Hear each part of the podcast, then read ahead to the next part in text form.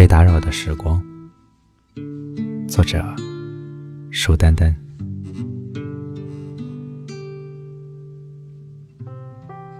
推开院门，就是棉花田。起初，棉桃是沉甸甸的青色。不知什么时候，棉田里飘出了白云。午后，烟囱。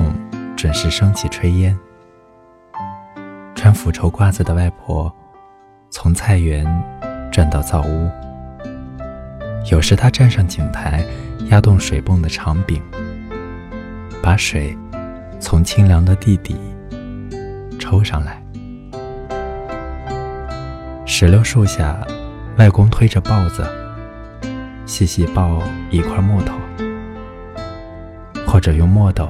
在木板上弹出一条黑线，爆花儿轻轻落了一地，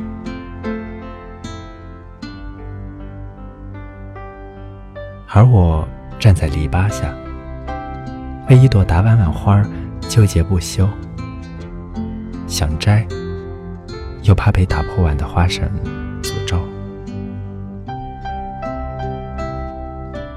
那时候，空气很慢，成长很慢，外公外婆的衰老也慢。我以为小院里的光阴是睡着的，永远不会被我们的